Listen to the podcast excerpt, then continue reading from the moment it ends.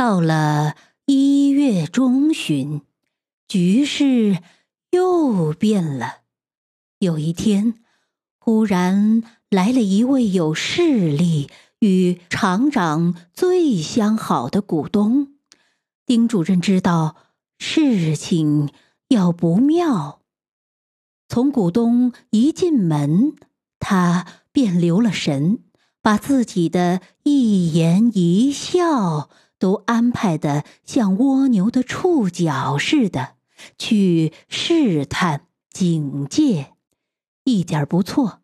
股东暗示给他，农场赔钱，还有汉奸随便出入，丁主任理当辞职。丁主任没有否认这些事实，可也没有承认。他说着笑着，态度极其自然。他始终不露辞职的口气。股东告辞，丁主任马上找了秦妙斋去。秦妙斋是，他想，财主的大少爷，他需起码让少爷明白。他现在是替少爷背了罪名。再说，少爷自称为文学家，笔底下一定很好，心路也多，必定能替他给全体股东写封极得体的信。是的，就用全体职工的名义。写给股东们，一致挽留丁主任。不错，秦妙斋是个冷血动物，但是我走，他也就做不下去了。他还能不卖力气吗？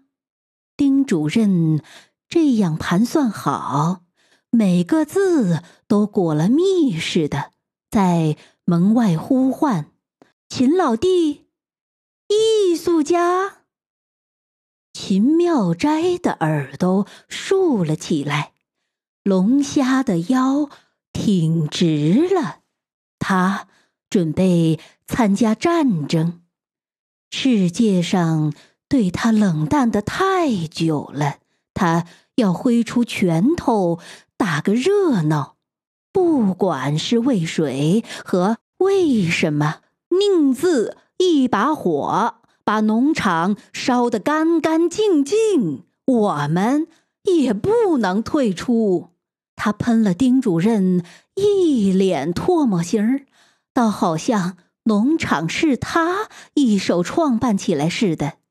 丁主任的脸也增加了血色，他后悔前几天那样冷淡了秦妙斋，现在。只好一口一个艺术家的来赎罪。谈过一阵儿，两个人亲密的很，有些像双生的兄弟。最后，妙斋要立刻发动他的朋友，我们马上放哨，一直放到江边。他们。假若真敢派来新主任，我就会叫他怎么来怎么滚回去。同时，他召集了全体职工，在大厅前开会。他登在一块石头上，声色俱厉的演说了四十分钟。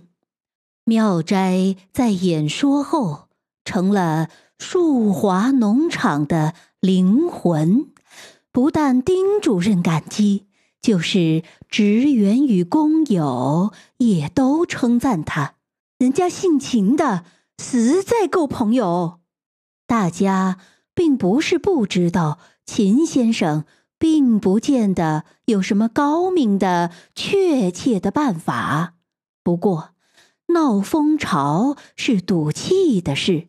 而妙斋恰好会把大家感情激动起来，大家就没法不承认他的优越与热烈了。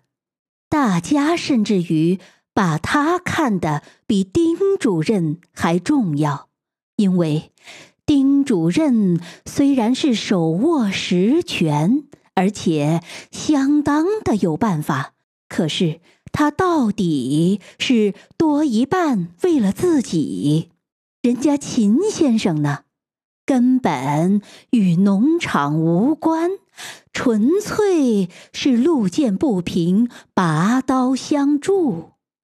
这样，秦先生白住房、偷鸡蛋与其他一切小小的罪过，都变成了理所当然的事。他在大家的眼中，现在。完全是个狭长义胆的可爱可敬的人。丁主任有十来天不在农场里，他在城里，从股东的太太与小姐那里下手，要挽回他的颓势。至于农场，他以为有妙斋在那里，就必会把大家团结得很坚固，一定不会有内奸捣他的乱。他把妙斋看成了一座精神堡垒。等到他由城中回来，他并没对大家公开的说什么。而只时常和妙斋有说有笑的并肩而行，大家看着他们，心中都得到了安慰，甚至于有的人喊出：“我们胜利了！”农场遭到了嫉妒，那喊叫“我们胜利了”的，当然更肆无忌惮。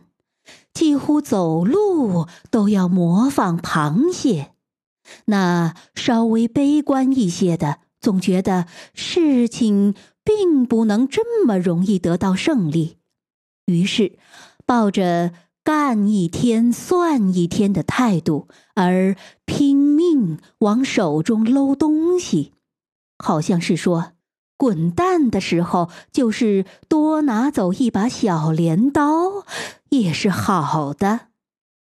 旧历年是丁主任的一关，表面上他还很镇定，可是喝了酒便爱发牢骚。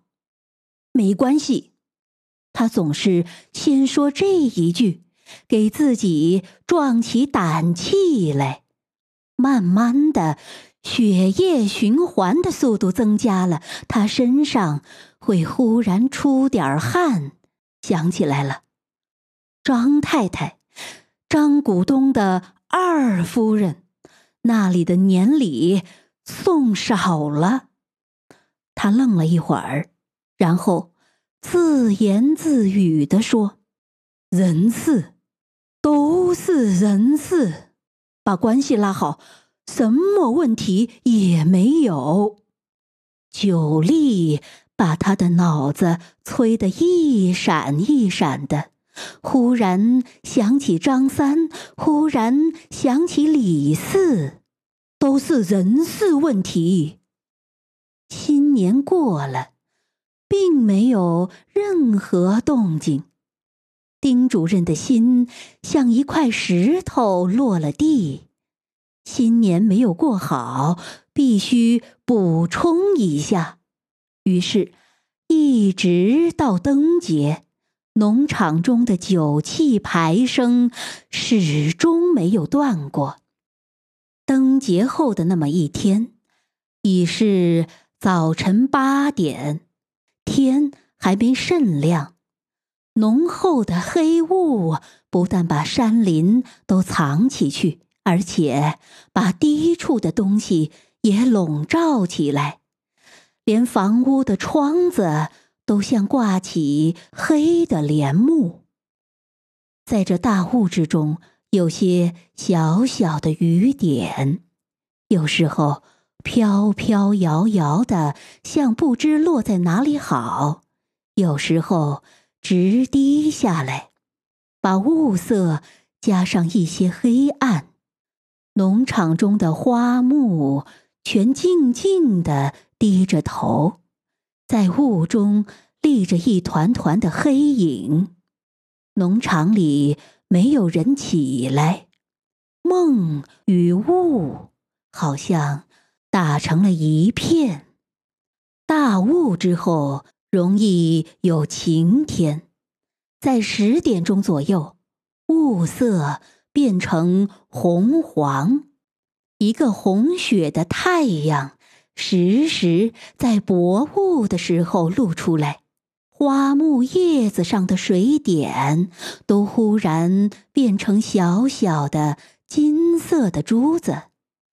农场开始有人起床，秦妙斋第一个起来，在院中绕了一个圈子，正走在大藤萝架下。他看见石板路上来了三个人。最前面的是一位女的，矮身凉，穿着不知有多少衣服，像个油篓似的，慢慢往前走，走得很吃力。他的后面是个中年的挑夫，挑着一大一小两只旧皮箱。和一个相当大的、风格与那位女人相似的铺盖卷儿，挑夫的头上冒着热汗。最后是一位高身量的汉子，光着头，发很长，穿着一身不体面的西服，没有大衣。他的肩有些向前探着，背。微微有点弯，他的手里拿着个旧洋瓷的洗脸盆。秦妙斋以为是他自己的朋友呢，他立在藤萝架旁，等着和他们打招呼。他们走近了，不相识。他还没动，要细细看看那个女的。对女的，他特别感兴趣。那个大汉好像走得不耐烦了，想赶到前边来。可是石板路很窄，而挑夫的担子又微微的横着，他不容易赶过来。他想踏着草地绕过来，可是脚已迈出。又收了回去，好像很怕踏损了一两根青草似的。到了藤架前，女的立定了，无聊的、含怨的轻叹了一声。挑夫也立住，大汉先往四下一望，而后挤了过来。这时候。太阳下面的雾正薄的像一片飞烟，把他的眉眼都照得发光。他的眉眼很秀气，可是像受过多少什么无情的折磨似的。他的俊秀只是一点残余。他的脸上有几条来早了十年的皱纹。他要把脸盆递给女人，他没有接取的意思，他仅啊了一声，把手缩回去。大概他还要夸赞这农场几句，可是随着那句啊，他的喜悦也就收敛回去，阳光又暗了一些。他们的脸上也暗淡了许多。